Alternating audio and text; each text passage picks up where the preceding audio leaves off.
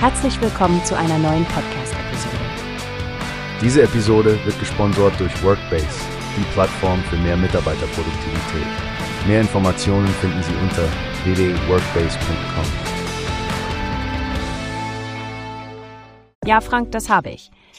Es scheint, als ob diese Aktionen zumindest ein wenig Linderung für die Menschen dort bringen und auch die Kritik an Bidens Israel-Politik in den USA dämpfen.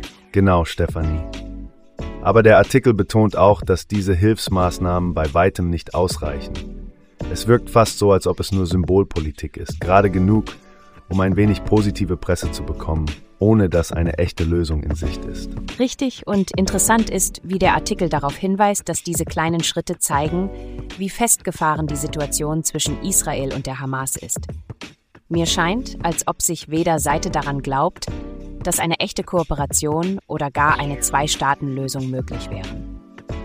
Ja, und das ist ziemlich ernüchternd. Vor allem, weil der Artikel auch anspricht, dass Präsident Biden anscheinend eine baldige Waffenruhe benötigt. Weniger für die Konfliktparteien selbst, sondern mehr für seinen eigenen Wahlkampf. Das ist eine zynische Perspektive und zeigt, wie politische Erwägungen in solch schwierigen humanitären Situationen zum Tragen kommen. Die Frage des Wiederaufbaus in Gaza und der zukünftigen Friedenssicherung sind so komplexe Themen, die hier wirklich nur in Trippelschritten angegangen werden. Ich stimme dir zu, Stefanie. Es ist traurig zu sehen, dass trotz der kurzfristigen Hilfe die langfristigen Aussichten düster bleiben.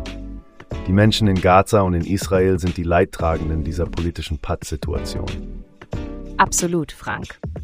Lass uns hoffen, dass die kommende Zeit konkretere Fortschritte bringt, die über Trippelschritte hinausgehen.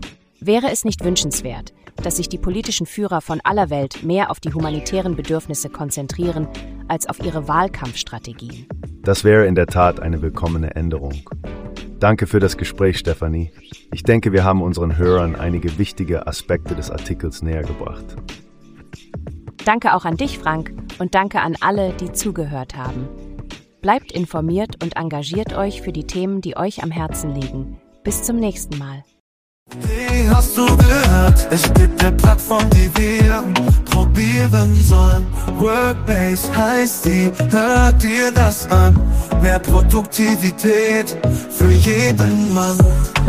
Werbung dieser Podcast wird gesponsert von Workbase. Mehr Mitarbeiterproduktivität, euch das an. Auf www.workbase.com findest du